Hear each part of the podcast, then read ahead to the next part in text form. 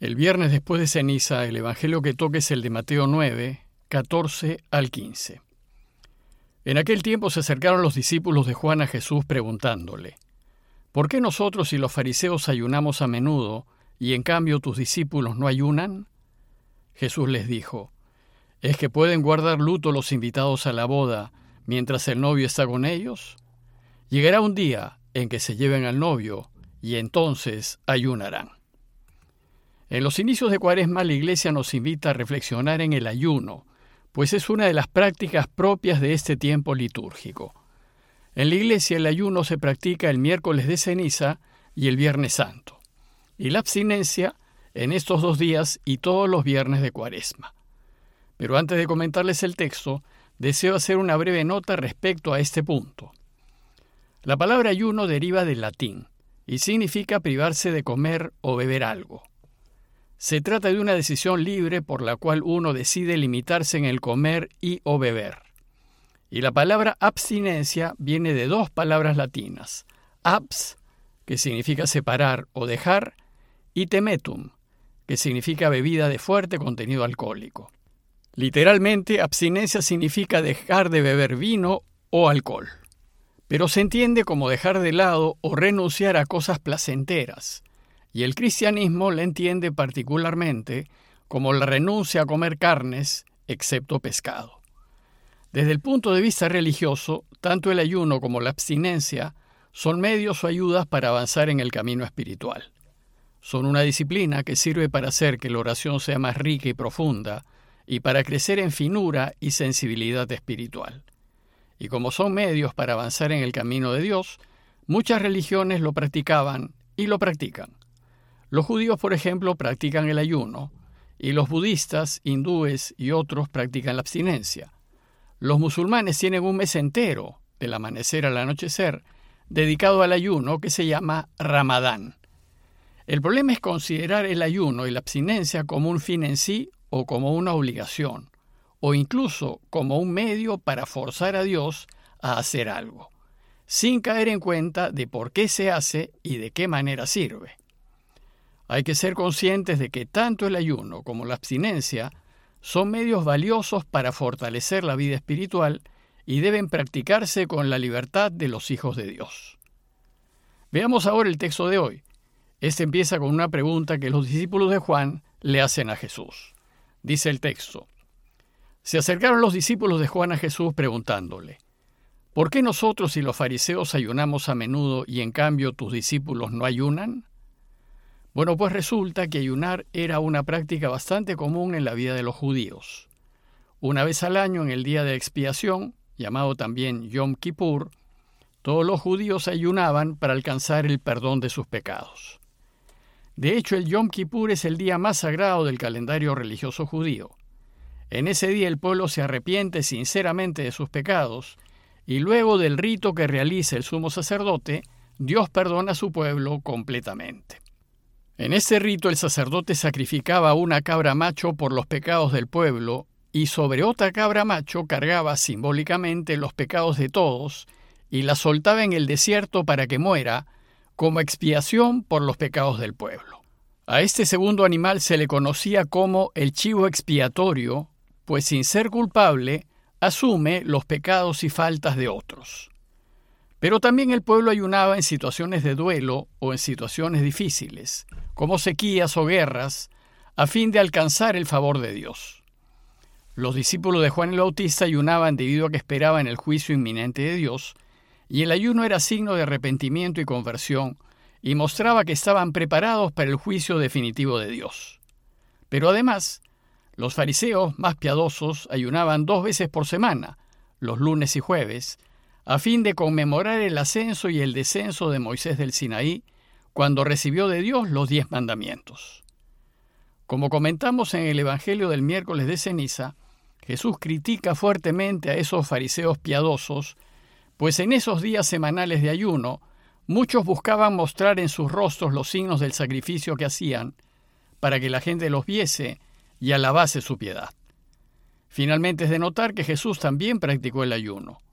Nos dice el mismo evangelista en Mateo 4, 1, 2, que después de ser bautizado en el bautismo de Juan, Jesús se fue al desierto y ayunó cuarenta días y cuarenta noches, es decir, un largo tiempo. Jesús, pues, no estuvo en contra de la práctica del ayuno.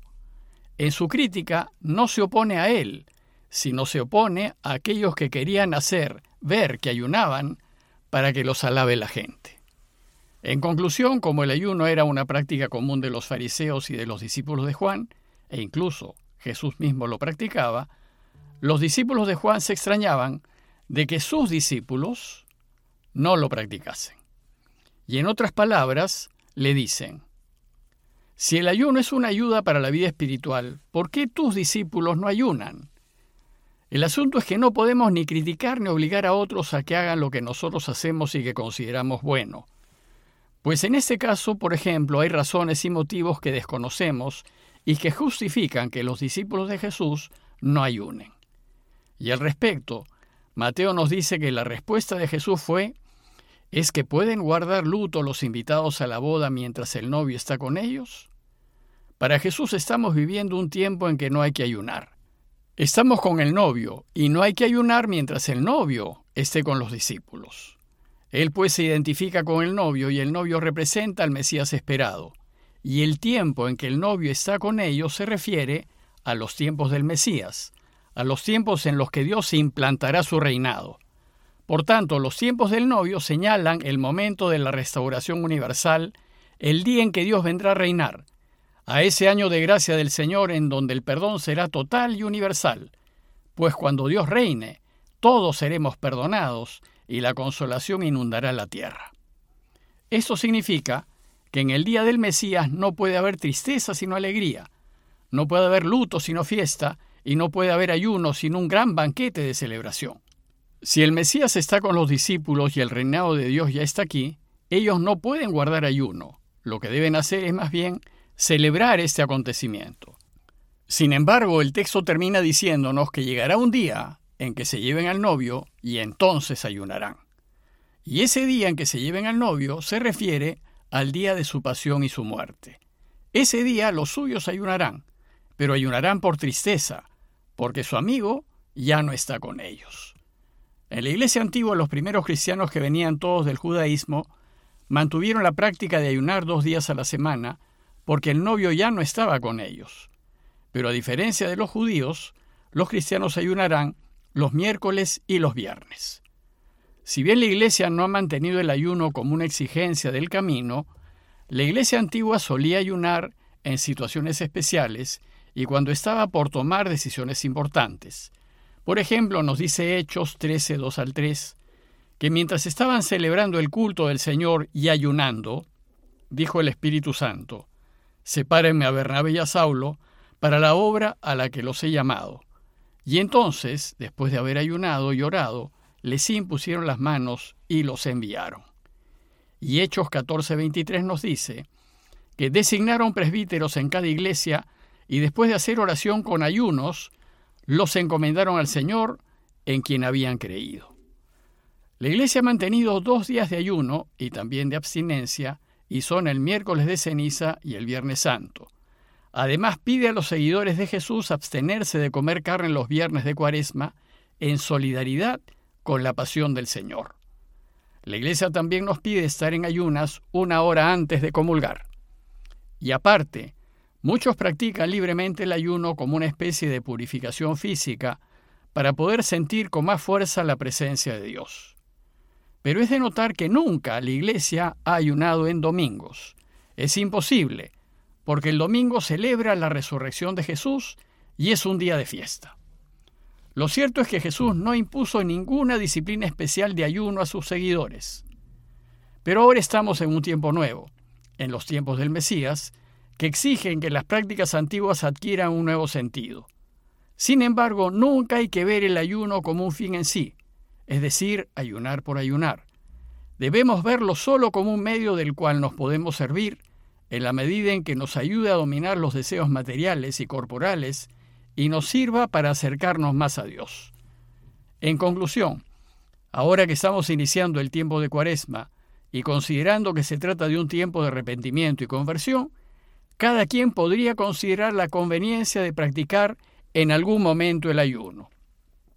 pero uno debe hacerlo voluntariamente, considerando los efectos positivos que trae ayunar en este camino de preparación para celebrar la pasión y la muerte del Señor. Y nunca hay que imponer a los demás nuestras prácticas, sino más bien confiar en que Dios atraerá a todos hacia sí por los medios que mejor convenga a cada quien. Pidámosle pues al Señor que en este tiempo de cuaresma sea un tiempo en que nos acerquemos más y más al Señor y nos dispongamos a hacer su voluntad. Parroquia de Fátima, Miraflores, Lima.